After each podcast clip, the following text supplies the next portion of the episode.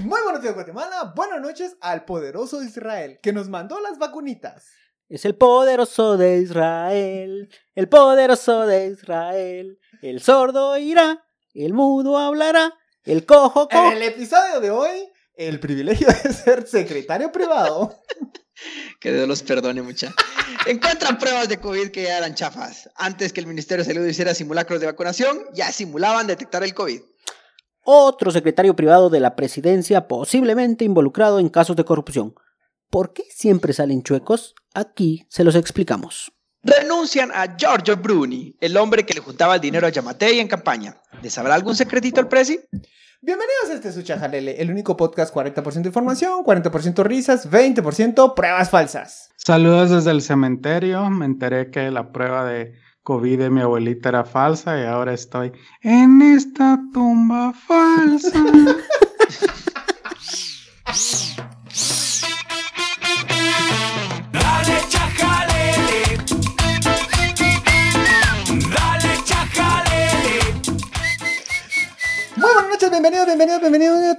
tomes a este episodio número 45. Casa casi medio llena. Solo se nos fue Celia porque se fue a uno de sus eventos esos que, que les da vergüenza invitarnos. Sí, de intelectuales. Sí, esa gente que habla asiao.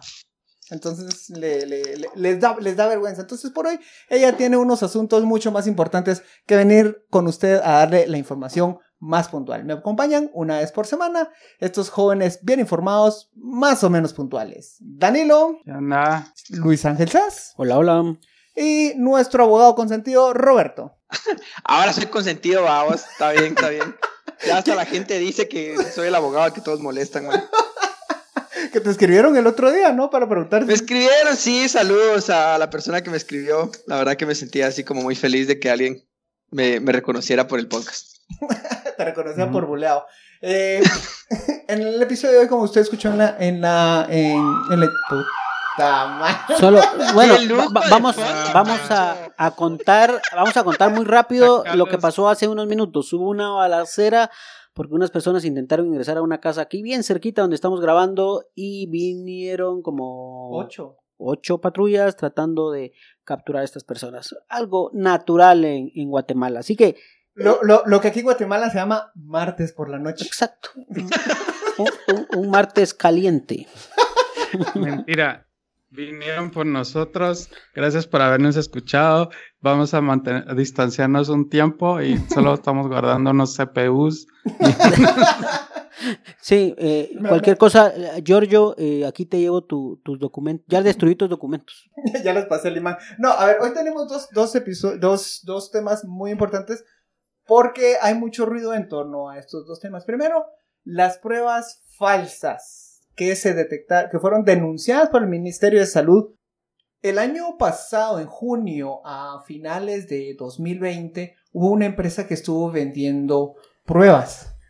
Las eh, ofreció como uno de los tantos proveedores que estaban abasteciendo a los diferentes hospitales del Ministerio de Salud.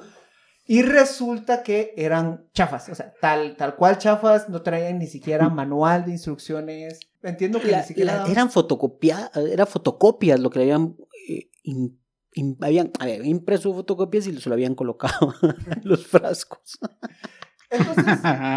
Aquí, aquí- O sea, ¿qué tan chafas eran las pruebas? A ver, ex- explíquenme. O sea, solo, solo para entender, ¿así como que eran de mala calidad? No, ¿O era así era como que te dieron falsificado. una majeada que, que, que te dieron unos tubos cualquiera de cualquier cosa menos que era una prueba de COVID? es el agüita mágica Exacto. del gobierno de Yamatei. Ajá. O sea, el agüita mágica, si se recuerdan O sea, ustedes, te- eran agua con sal. Esta es un pinche tubito con una fotocopia culerísima que la gente estuvo utilizando para detectar si, detectar si tenía COVID o no. Eso es ruin. Bueno, lo mandaron a Chimaltenango, eh, Suchitepeques. No, no, no, era Zacapa. Zacapa, era Chimaltenango Huehuetenango, Zacapa y, y no Chimaltenango. recuerdo- ¿Sí? Chimaltenango. Eran De hecho, de hecho, fue descubierto que era falso por el, por eh, en Chimaltenango. Ahí fue donde descubrieron que era falso. Y ellos informaron. ¿Por qué? Porque quizás me estoy adelantando un poquito, pero, pero esta empresa que lo trajo, eh, Chrome. sí, Cron, la empresa, ten- Chrome ten- científica. tendría que traerlo y llevarlo hacia el- la bodega principal del Ministerio de Salud. Esto nunca ocurrió. Mm, Esto se fue, estas pruebas en específico, 30.000, se fueron directamente hacia esos departamentos. O sea, no, no dejaron que entrara a la bodega principal, sino de una vez los mandaron a los departamentos. ¿Por qué? Mm. Porque seguramente querían que se utilizaran y que no quedara ningún tipo de registro ninguna acá en la, en la, en la bodega Yo, central. yo me imagino que están aplicando las pruebas y de repente, ya como a la quinta, se mucha, ya llevo siete señores que me han- van dando positivo embarazo. Algo está raro con estas pruebas. O sea, la prueba te dice si sos positivo o negativo, pero no te dice de qué va. O sea, puede ser cualquier cosa, pero algo tenés o algo no tenés. ¿no? Ahora, ¿se imaginan lo, lo, culero, lo, lo culero que es dar pruebas que hubieran dado falso positivo? Yo, Yo siento que es Bueno. mejor que te dé falso positivo. Ajá, te Pancho, es peor el falso negativo, mano. Porque vas contagiando a todo el mundo si tienes un falso negativo. En cambio, si te das falso positivo, es como esa escena de Fight Club donde eh, el personaje de Brad Pitt amanece a alguien con que lo va a matar y le perdona la vida para que él pueda disfrutar, para que aprenda a vivir de nuevo, por haber visto la, a la muerte de cerca. Entonces es lo mismo, te dan falso positivo, crees que te vas a morir y cuando resulta que no te morís, aprendes a valorar más eh, el aire, tu familia, la sonrisa de un niño. Vivís con más inte- in- intensidad la vida porque sobreviviste. claro, esto hasta, hasta yo- un yo hasta me poema. imagino- yo hasta imagino que tenés COVID y no sé, hasta arreglas todos tus problemas familiares, personales que tenías, convencido de que puede ser tu último Exacto. momento. Y, y casi te enterás que todo era una mentira y entonces te empezás a preguntar, bueno, pero ¿y todas estas reconciliaciones que hice también son falsas? Mira, yo hasta un poema me inspira esto y como dicen, dicen que murió de COVID, yo sé que murió de amor.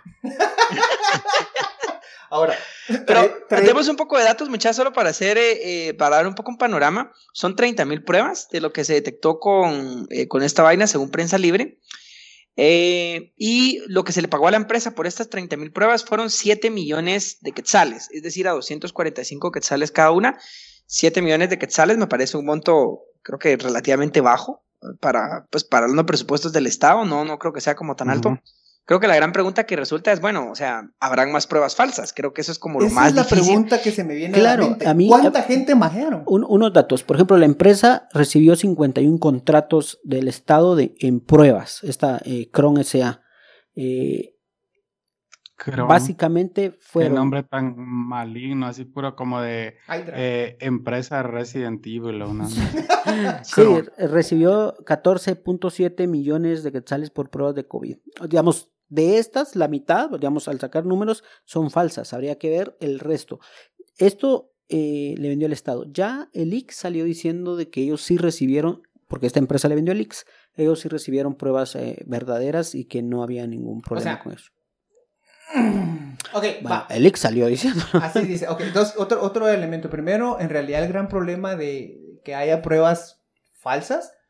Entiendo que en realidad solo daban no sin resultado, no arrojaban resultado. Es decir, ni siquiera daban negativo ni positivo. No, es que no, es que no era nada. No era un reactivo químico, no. Simplemente solo no pasaba no, nada. No era nada, no pasaba nada. O sea, o sea, no te daba pos- no te iba a dar positivo. O sea, pues. solo le puyaba la nariz a la gente por la- gusto, porque sí, igual porque- podías al azar hacer Ajá. la prueba que te da lo O mismo. sea, te, te puyaban y después, pues ya al utilizar, pues, no se han visto ese botecito donde lo meten y todo, pues ese no iba a dar absolutamente nada, obvio negativo, no iba a dar positivo, obvio que negativo. Ahora, que el, no- proble- no el había. problema es que llegaba gente, se hacía la prueba y le decían, mire, no dio, le hacían otra, le hacían otra, ¿sabe qué chingue su madre? Y se iba a su casa con... Sí, hacía- hacía- hacían una orgía en tu nariz. Va, Entonces, Ahora, ahora, mucha, algo que nos hace falta y que no logro encontrar yo en, en las noticias, y yo creo que es, es problema porque el gobierno no ha sido muy transparente con esa información y también es debilidad de los medios de comunicación, es que no sé cuántas pruebas ha hecho Guatemala a la fecha de COVID. Ah, o sea, eso- porque mira, ¿cu- mira, mira, ¿cuántos, mira, cuántos son mira, 30 mira, pruebas de COVID? mira, mira, que te Con, mucha- mira vos, va con estos argumentos frente al juez Galvez y, y le condenan a, a su, a, su, a su cliente, mira vos. Mira, es, es, es que este muchacho tiene enjundia contra Mira, los periodistas. Sí, vos. Mira, para empezar. Ha, ha- ha blaseado, vos. No, a ver, en realidad sí, es- ese dato sí está disponible. Ahorita estoy entrando al tablero COVID. No sabemos si es cierto, pero que está ahí. No, o sea, el dato oficial de, de, de cuántas pruebas se han realizado hasta el momento son lo que vienen siendo ¿En dónde está Pancho? Porque no te entendí en qué página estaba. Para que la gente sepa. tablerocovid.mspas.go.gt es la Ah, o sea, es una página oficial del ministerio. Mira qué bueno. Exacto. Entonces estaba difamando ya al gobierno de Guatemala. Me no, no, no, con está, no, estás difamando a los periodistas para ver, pero bueno. Este, No, a los periodistas sí no lo estoy difamando, porque en ninguna nota de que están hablando de las pruebas falsas dice cuántas pruebas son y a qué porcentaje del total de pruebas que se ha hecho representan estas 30 mil. Ah, Porque es que en realidad no, no es un. Es que dos cosas. Uno, no es que representen, al menos este lote detectado, no necesariamente es representativo. No obstante, tampoco tenemos la certeza de que no hayan. De que otros- haya más.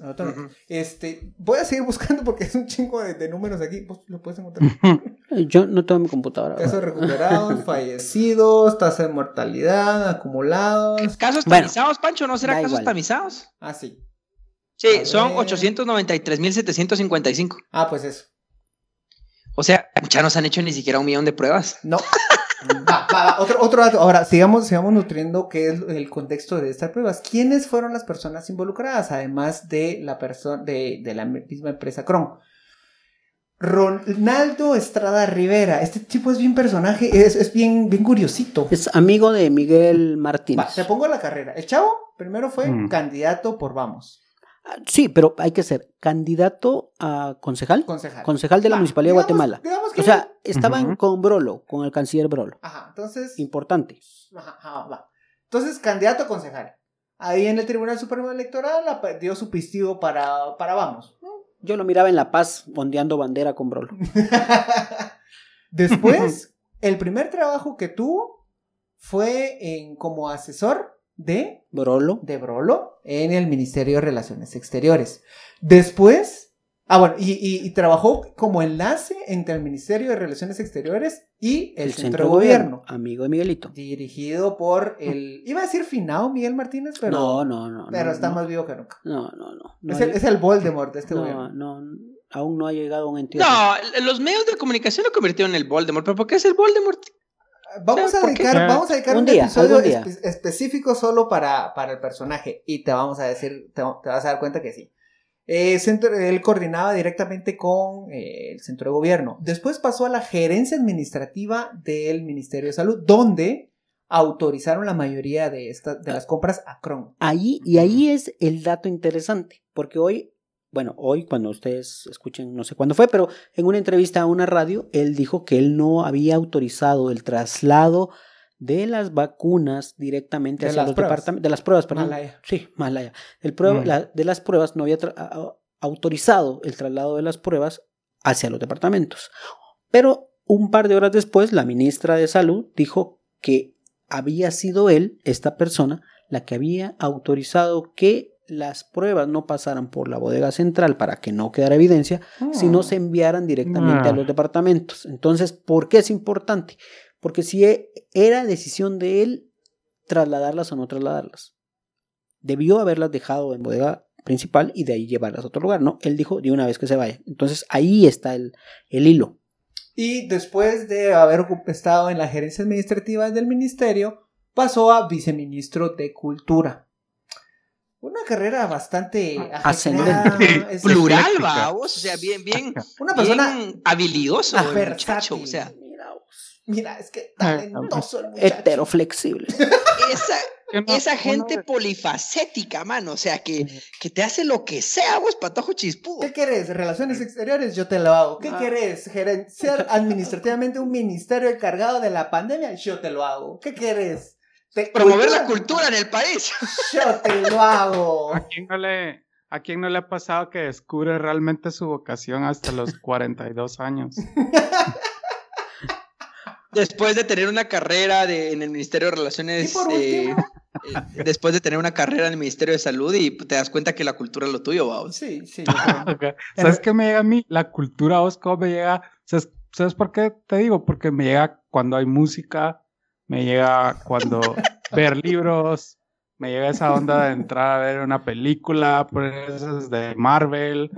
Eso me llega, vos. Ahora, mucha. Para- un último dato, un último dato, un último otro dato. a, Pero a un- esta un último y otro enfoque a esto. Y, yo creo que siempre a mí me gusta como tratar de analizarlo.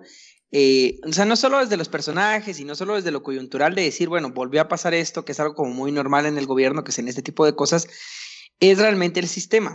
O sea, que es muy común en los ministerios y es muy común en, la- en, en el servicio civil que tengas personas que, que su chance es trabajar en el Estado. O sea, es gente que, que la forma en la que, en la que vive, o sea, es como buscando tener conectes, buscando estar metido en la política para ver en dónde le dan un chance. Y es que, y, y lo Mm. quiero decir también, eh, aquí poniéndome también del lado de la gente que está buscando trabajo. O sea, porque a veces también pensamos a la gente como incompetente o, o corrupta, como este caso, eh, como ese, ese villano que, que se levanta tratando de hacer las cosas malas, pero, pero también hay que entender que en el sector público realmente es gente buscando simplemente trabajo.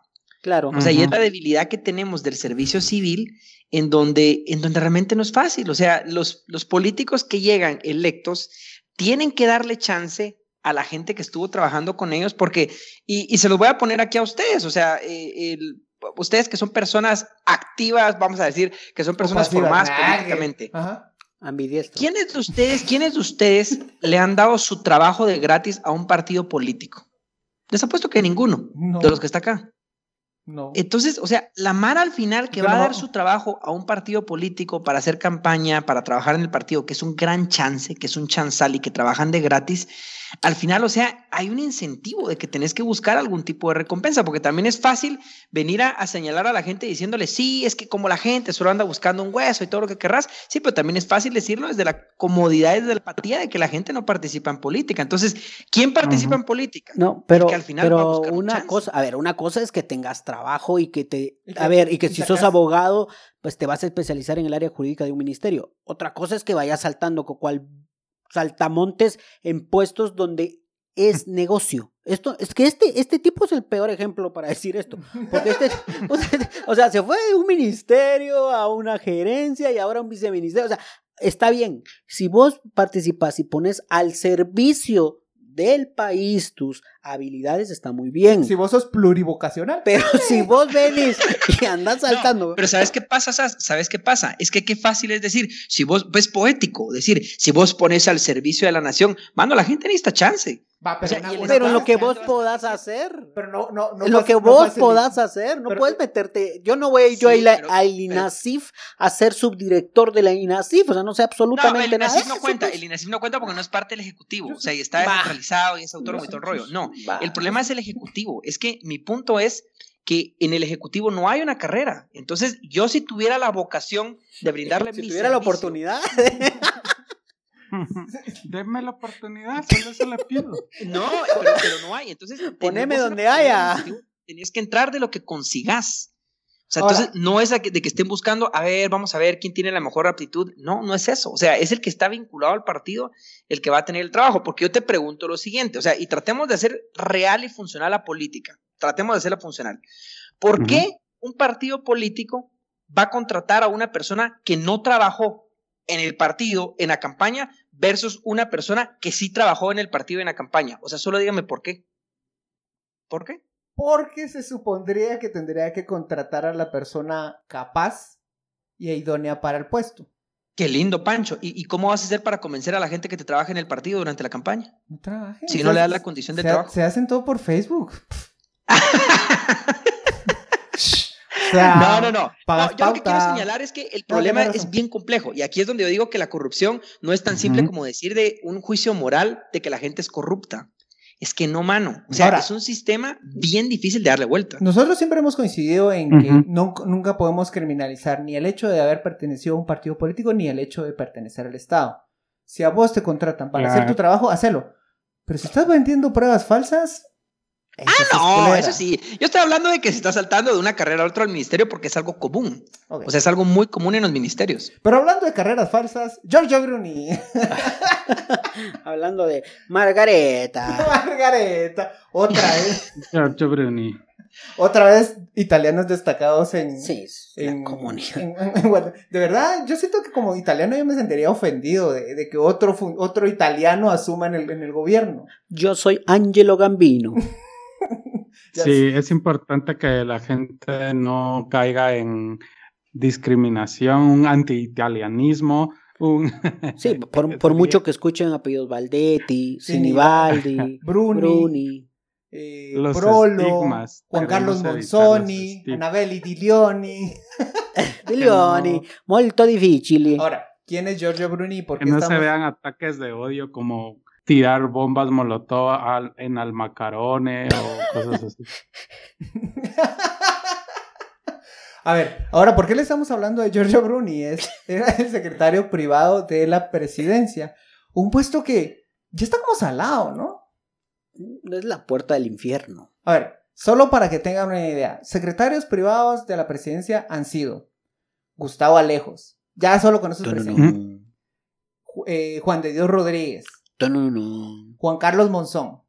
No, él, no, él no, es de la Pero es de la vicepresidencia. vicepresidencia. Bueno, privado. Sí, sí.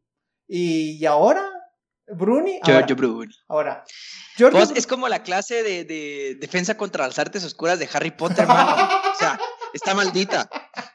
siempre iba a llevar al, al maestro culero turbio que algo tenía ahí.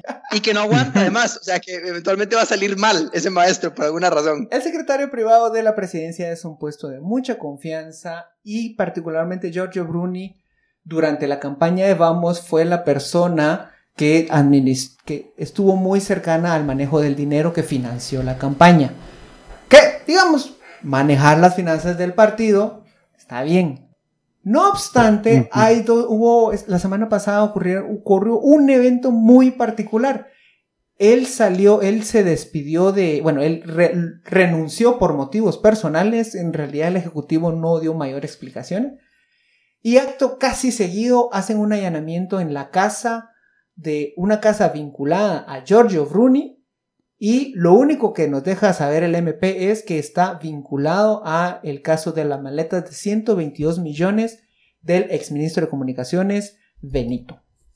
José. ¿Esas son las de Antigua, Pancho? Solo para recordar, o sea, La son las que se casa- encontraron en la- Antigua, la que era casa un del- cuartal lleno de dinero. Sí, sí, sí, era el- en la casa, pero no solamente el caso no se limita a esa casa en Antigua Guatemala, sino que también llevó a un allanamiento en esta propiedad vinculada a Giorgio Bruni. Yo no sé, los tiempos de Dios son perfectos. Mira- Cu- Cuando Dios tiene, es- Cu- es- tiene sí. cara de águila blanca, es Sí. á- águila calva, ¿sí? Sí, mira, mira vos. sí, vamos. Vientos del norte, así como, como la Rosa de Guadalupe, el viento que. No, pero lo que pasa es que justamente un día después de que, bueno, un par de días después de que él Yo renuncia. creo que es el mismo día. No, fue el siguiente día, fue el siguiente día. Renuncia, hacen el allanamiento en, en, en la casa de él. Yo no sé si es coincidencia, yo no sé si, no sabemos aún si la fiscalía manejó el tema y no, no quería hacerlo, no lo sabemos por el tema de que tiene antejuicio, el sec- los secretarios tienen antejuicio. Entonces no sabemos si entrar a una casa de él era como complicado, pero como él ya no era, entonces sí, démosle. No, no lo sabemos. Vámonos. No lo, no- no lo sabemos todavía. Lo que sí sabemos, eh, y lo podemos decir, es porque tanto a Francisco como a mí, diferentes fuentes nos dicen de que hubo una negociación entre Bruni y el exministro Benito para que José Luis Benito continuara siendo ministro de comunicaciones en este gobierno. Esta es la parte de chismes del programa. Exacto, esto es chismes. Mm. Es chisme. Esto es lo que cuenta la gente, nosotros no, la gente. La gente, Ujú. la es gente más, voy a, leer, diciendo- voy, a, voy a leer un tuit que nos llegó. Lavado de fuente. ajá, ajá. Y nos decía este tweet, esta persona, el Un usuario, Wikileaks que tenemos. ajá, Un el, el arroba eh, Ba- Lord Vader GT. A la gran- Pues la cosa que dice que sí habían ofrecido, algunos dicen 40 millones, 60 escuché. otros dicen 60, para continuar en el... En el... Se- 60 y 25 pruebas falsas. Y entonces, supuestamente, por ahí viene. ¿Lo sabemos? No, no lo sabemos, no, no podemos decir que es cierto, pero digamos, hay personas que, que, que tienen información eh, que por lo menos sí hubo comunicación. Y de hecho hay un video que donde cuando Alejos, eh, No, Felipe Alejos Ah. es- está cuestionando a Bruni porque lo invitó a la, a, a la bancada, a, a la ce- Citación. o sea, una citación, y le está diciendo si él se reunió a solas con, con José Luis Benito. Entonces la pregunta es así como, Ah. ¿y usted se reunió a solas con José Luis Benito? Y él, pues bueno, sí era parte del equipo de transición, pero se reunió. Pues sí, sí, platicamos. Le echamos un pan. Intercambiamos tarjetas y maletas. Ajá, ajá. Normal. Pero, pero es bien, digamos, Mira, Pero cuando, cuando, en- cuando eh, Felipe tira pero fue eso, cuando, pero lo, lo interesante fue que fue en los meses que Felipe se peleó con, con Yamatei. Cuando andaba de digno diciendo dónde está el dinero. Exacto. En ese momento fue, digamos, cuando sacó la artillería eh, pesada. eh, Alejos, que Alejos tiene, hasta donde sea, una relación familiar, política con Bruni. Eh, creo que están como en segundo tercer grado. pero ahí están relacionados.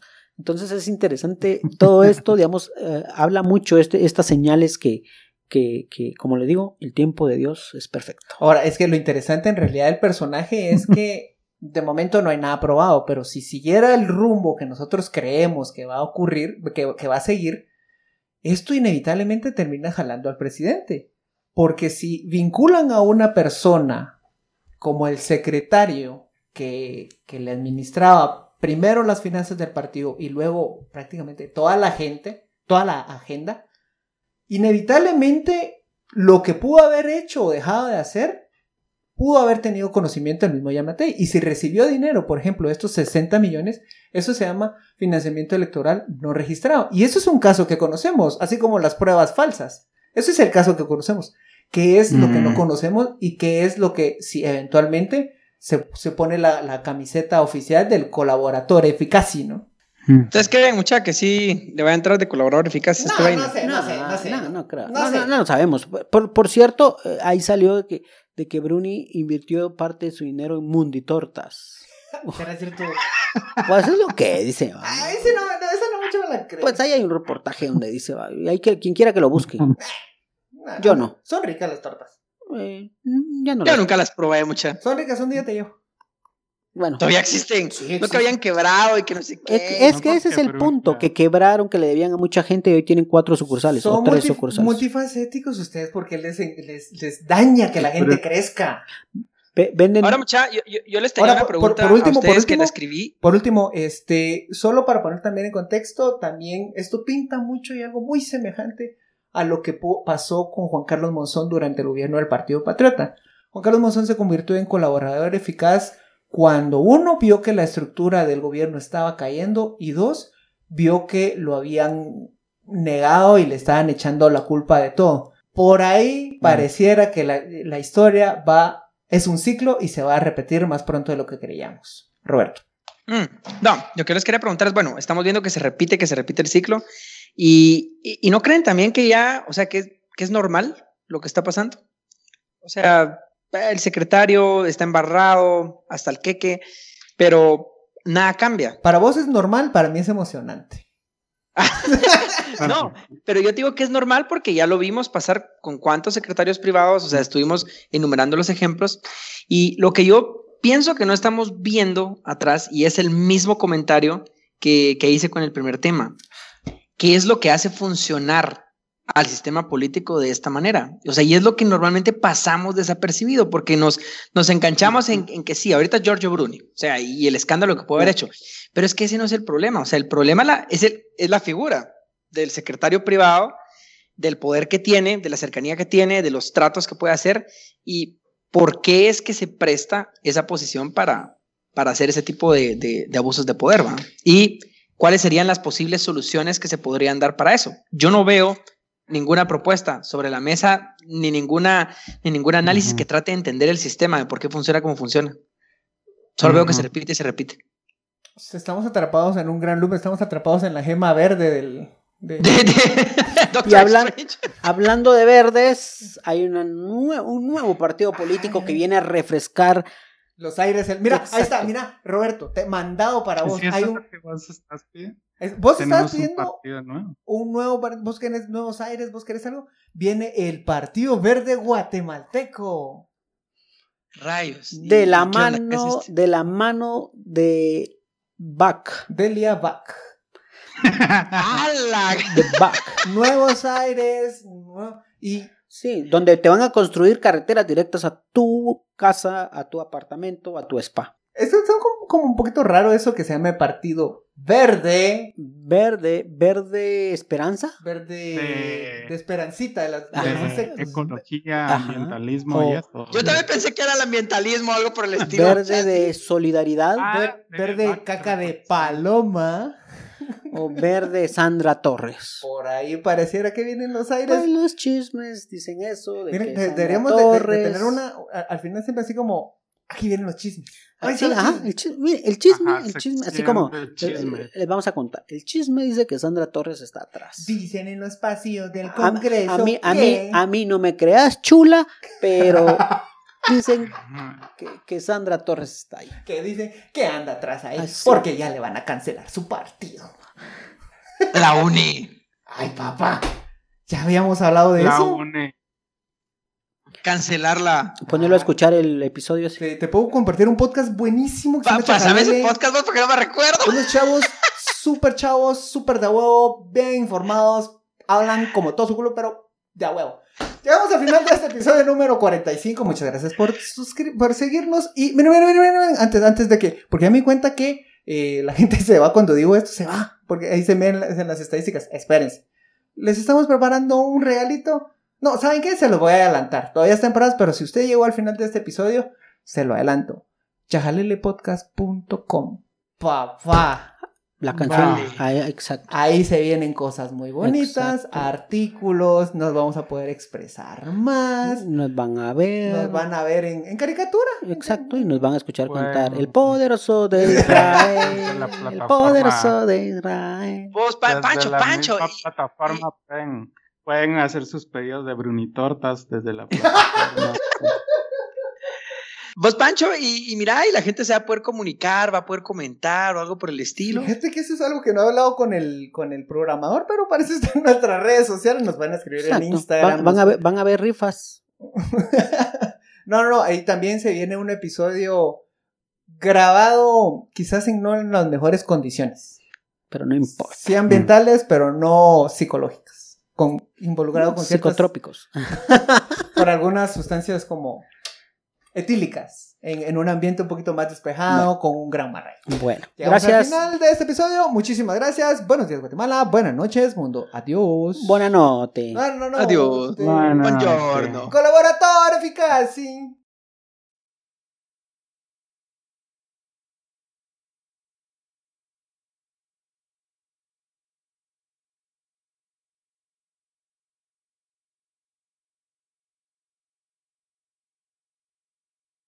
Thank you.